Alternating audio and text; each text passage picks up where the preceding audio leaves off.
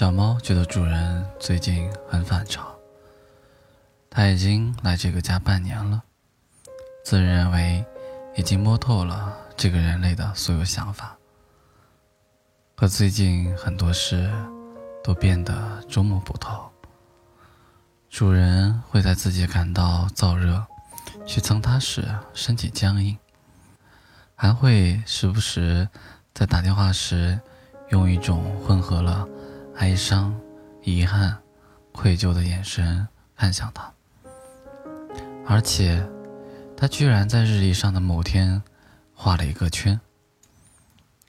小猫心中有一个可怕的猜想：主人是不是要死了呀？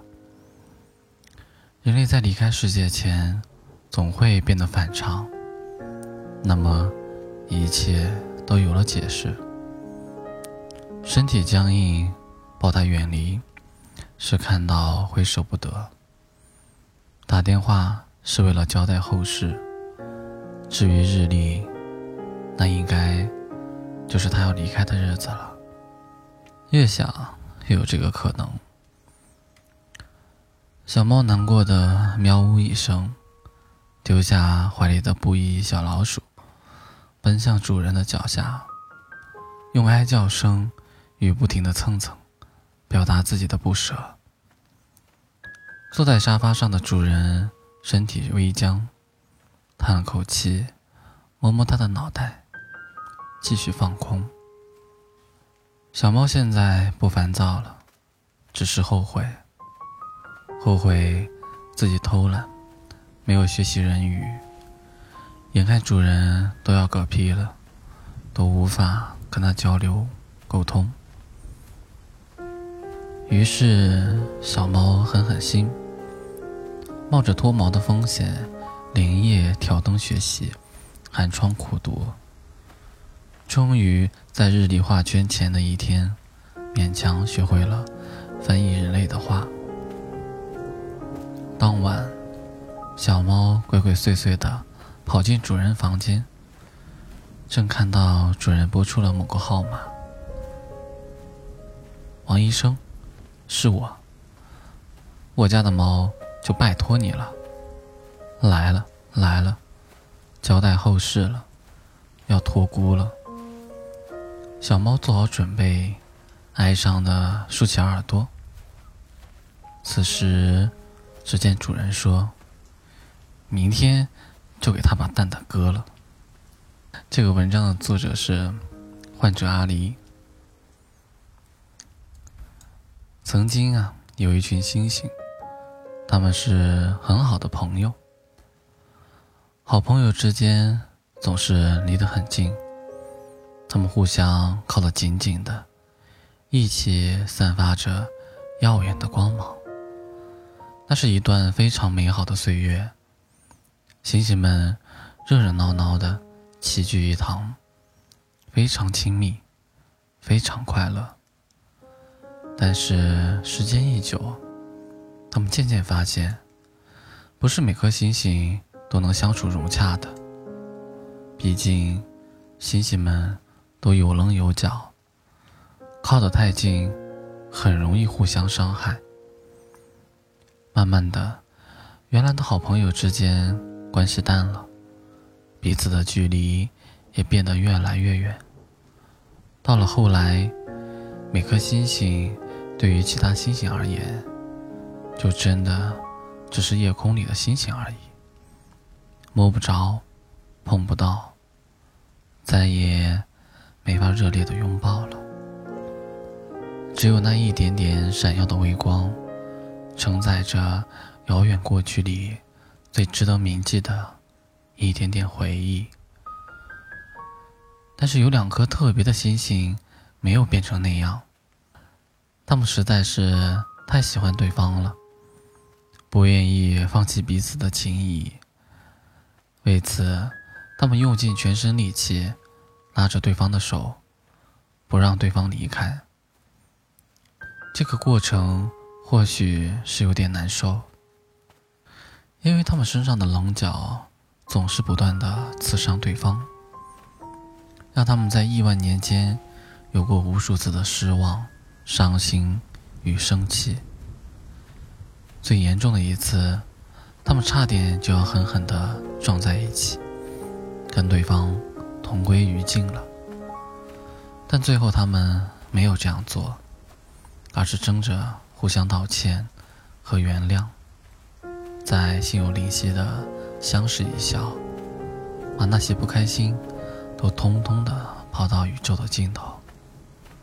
这个宇宙太广阔，太孤单了，他们都需要对方。那些琐碎的争吵，相比两颗星星守在一起时的。温暖和快乐，实在是微不足道，实在是微不足道。就这样，又过了一万年，两个星星也最终为对方找到了一个很合适的相处距离，既不会太远，也不会过分的近，留有自己的空间，也有给对方的依恋。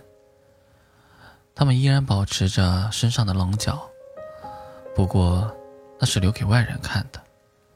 在两颗星星眼中，对方的形象已经比最初的时候有了很大的改变。再没有什么尖锐的刺，而是非常的温柔可亲、圆润可爱。他们甚至为对方取了名字。是两个区别于普通星星，只属于他们自己的名字。一个叫做地球，一个叫做月球。过去几十亿年，他们都是最好的朋友。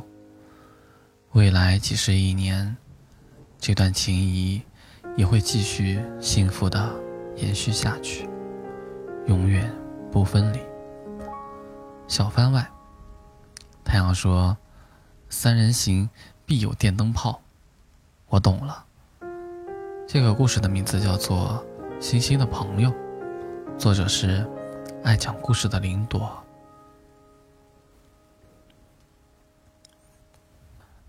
小姐，如果你喜欢我，大可以要微信啊，不用这么直接强吻吧。面前这个男人一脸嫌弃的看着我。呃，我擦了擦嘴角的口水，站了起来。到底该怎么解释呢？其实，我是馋他的脑子。这是成为丧尸的第三百二十天，我饿了，于是化了个简单的妆，穿着小裙子去了餐厅。接下来的情节大家已经知道了，我遇到了洛阳。并且对他的脑子一见钟情，哦不，一嗅钟情。对了，现在的丧尸是合法的，有丧尸证的，就像身份证一样，印了姓名、住址、成为丧尸的时间等。其实刚开始我也不愿意成为丧尸的，可是挨家挨户来宣传的科研人员，最终。还是说服了我，小姐，现在成为丧尸已经是年轻人的潮流了。喝下药水，毫无痛苦。科研人员像极了推销保险的。我不。如果你担心外貌问题，也没事。成为丧尸不会变丑，这是新型丧尸，完全保留你的美貌，只是。会变得更白了而已，你可以理解为冷白皮。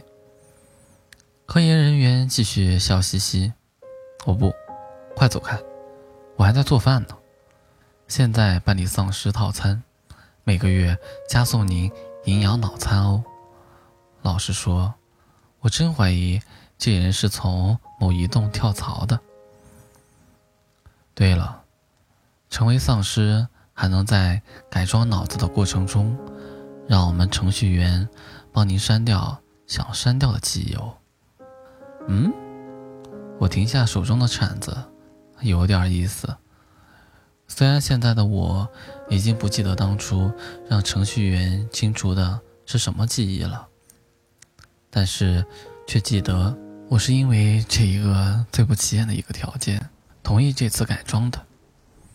过程很简单，短短半小时，我成为了肤白若雪的丧尸。至于改变嘛，其实也没什么，就是身材更高挑了一些。某些部位还二次发育了一下，行动也更敏捷了，眼睛变成了蓝色，倒省得戴美瞳了。口味也变了，不爱炸鸡、汉堡、火锅了，爱各种脑子，什么猪脑、鸡脑、鸭脑，看着就馋。人脑嘛也馋，非常馋。但是科研人员交代了。这个不能吃，吃了就会被当成坏丧尸关起来。我当然知道不能吃啊，无非就是忍忍嘛。成为丧尸的我，搬到了一个新城市，还换了个名字，阿若。而今天就是搬家来到这儿的日子。这个城市，是人与丧尸共存的地狱。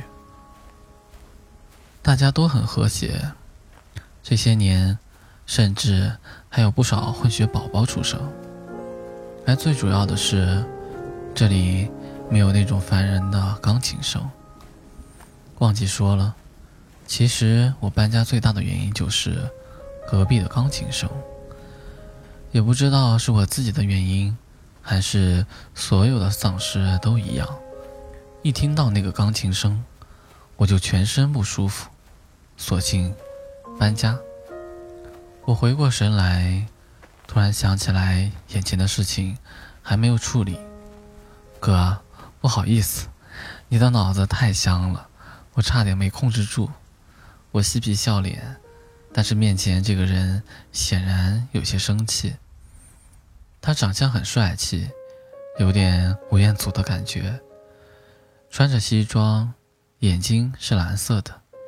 应该也是一个刚变异不久的丧尸。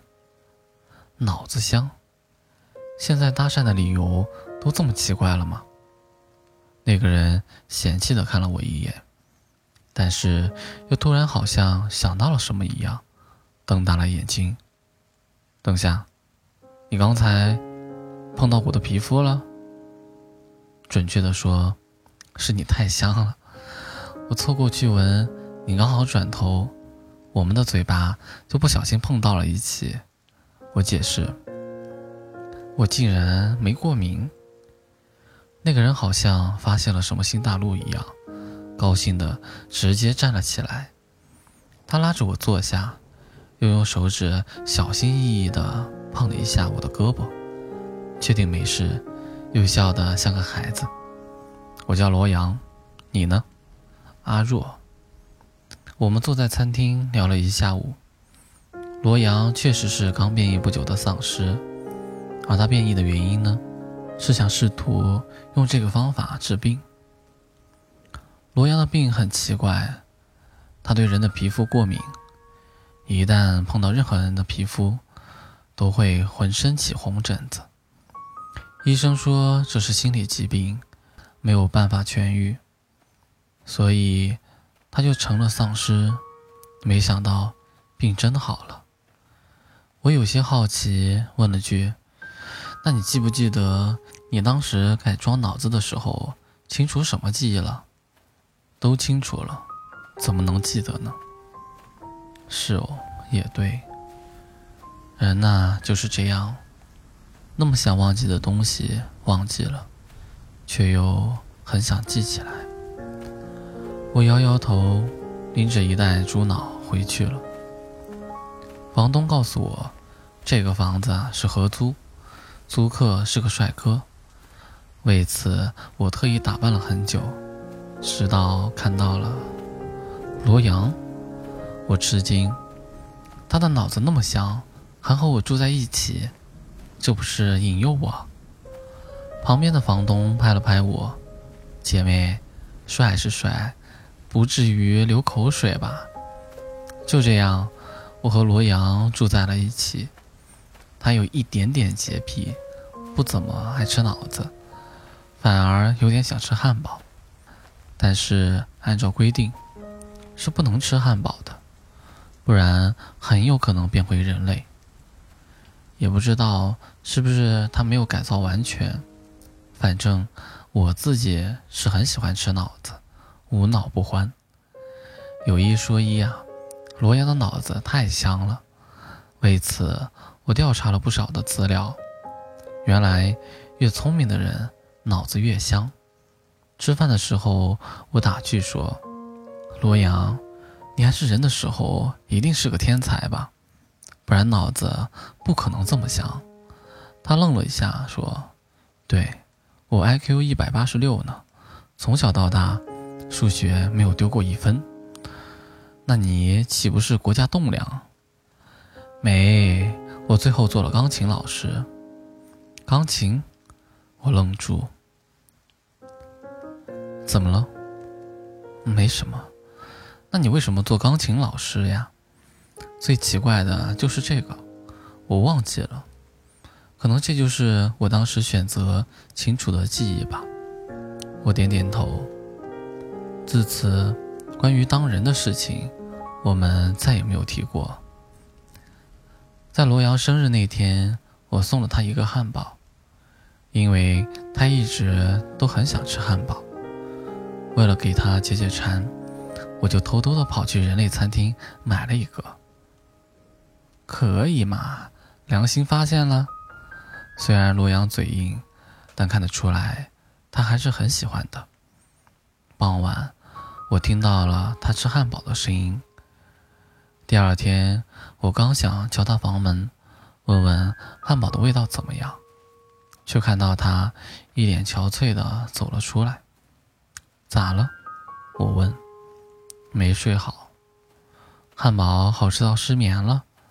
我笑着调侃，但看向他的时候，却不再说话了。洛阳哭了。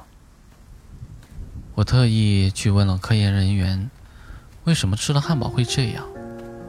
科研人员说不知道。吃了汉堡，应该只是会回想起当人的时候的事情才对。我有点懵。回到出租屋的时候，已经是晚上了。结果一打开灯，就看到罗阳单膝跪地向我求婚。我知道自己为什么那么喜欢和你待在一起了，也想起来钢琴的事情了，更知道我那个病是为何了。阿若，相信我，我们作为人的时候就是爱人，现在我希望也是。我愣住，其实我也很喜欢他，但是这突然的发展。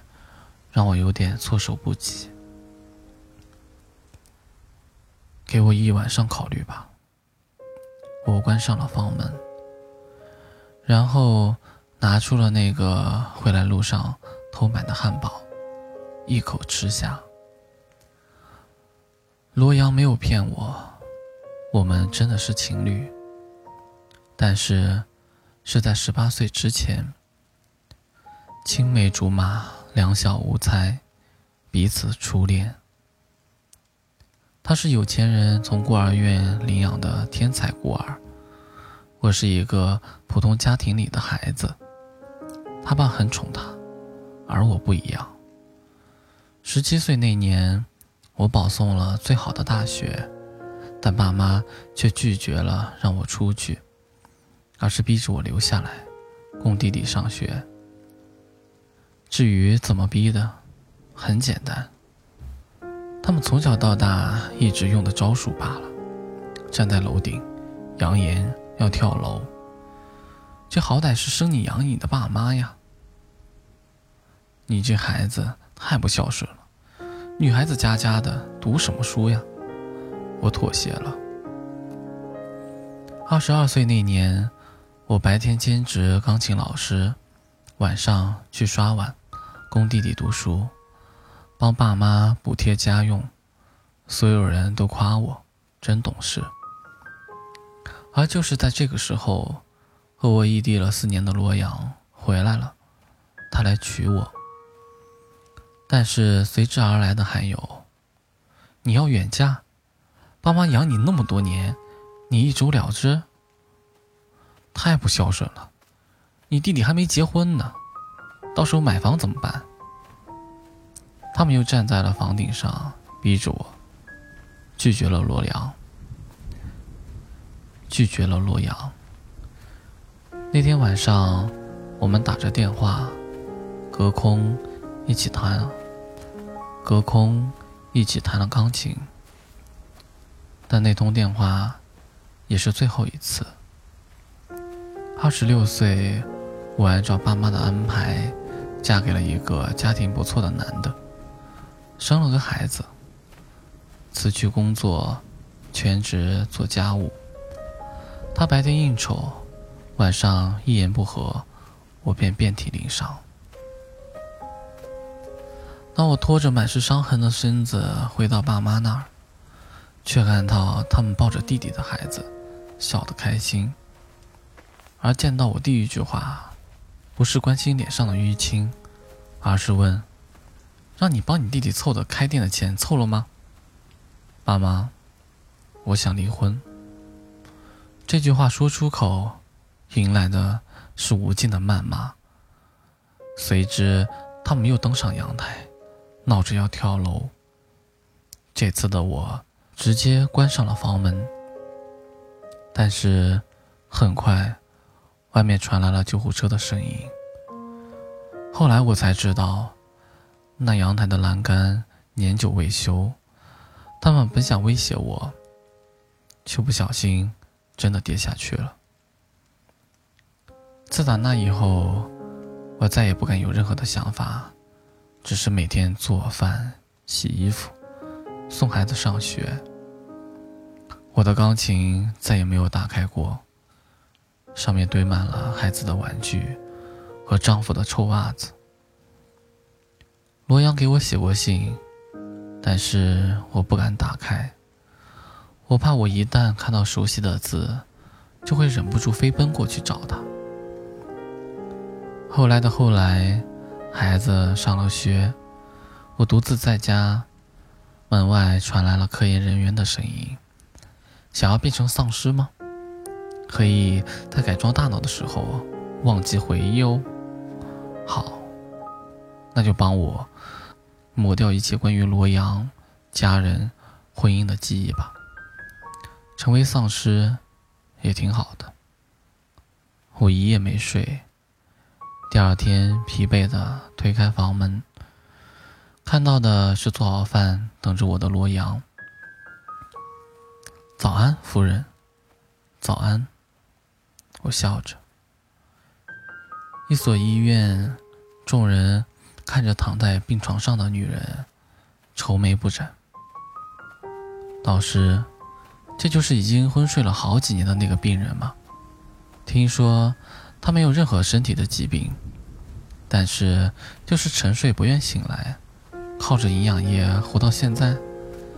一个实习生对着导师问：“对的，他活在了脑海的世界里。”医生苦笑，不愿再看，离开。剩下的两个实习生看着病床上的女人，不禁摇头。A 说：“听说。”这是导师的初恋，只是当时他们因为什么原因分开了好多年。导师回来的时候，就发现他陷入昏迷了，好像是在做饭的时候突然昏迷。B 说，所以导师就为了他去专攻了医学。A 说，真的假的？B 说，真的，导师可是天才。IQ 一百八十六来着，”A 又说，你看这女人好像很幸福的笑着哎。B 说，导师说他脑海里有一个全新的世界，他应该是沉浸在幻想的世界里了，不愿意出来。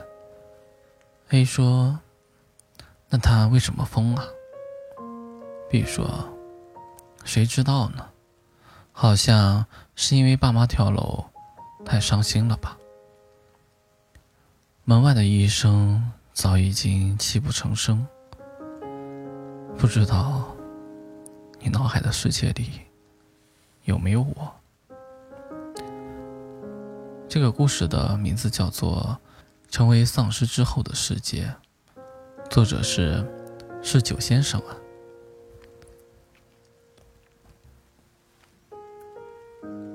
你在那别动，我过来找你。女孩把藤蔓系在了腰间，艰难的向下攀爬着。山崖的半中央，一只浑身伤痕的小狐狸。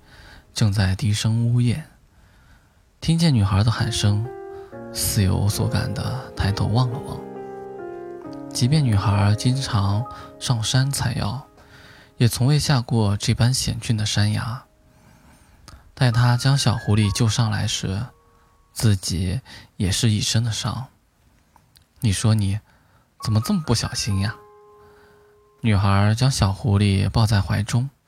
轻轻抚摸着小家伙毛茸茸的脑袋。原本按计划，此时小狐狸应该幻化妖身，将女孩一口吃掉才是。但是，看着女孩宠溺的微笑和身上奇妙的触感，小狐狸竟不知不觉睡着了。待他醒来时，发现自己正躺在。温暖的被褥之中，身上的伤口也都被包扎整齐。你醒了。女孩放下炒勺，冲着小狐狸笑了笑：“你一定饿了吧？一会儿就吃饭了。”小狐狸看着女孩忙碌的身影，陷入了沉默。女孩是难得一见的灵根之体。对小狐狸这般陷入平静的妖怪来说，是极佳的突破材料。只要吃了它，自己一定能成为一方霸主，走上狐生巅峰。正想着，却被一大盘红烧肉打断了思绪。饿坏了吧？你看你口水都流下来了。小狐狸看了看女孩，又看了看面前的红烧肉。咽了口口水，先吃一顿红烧肉好像也不耽误事儿吧。于是便开心的大快朵颐起来。小狐狸打着饱嗝，摸了摸自己圆滚滚的肚子，哎，还是明天再吃它吧。然而胡生之不如意十之八九，每一天小狐狸都在美食与突破之间纠结。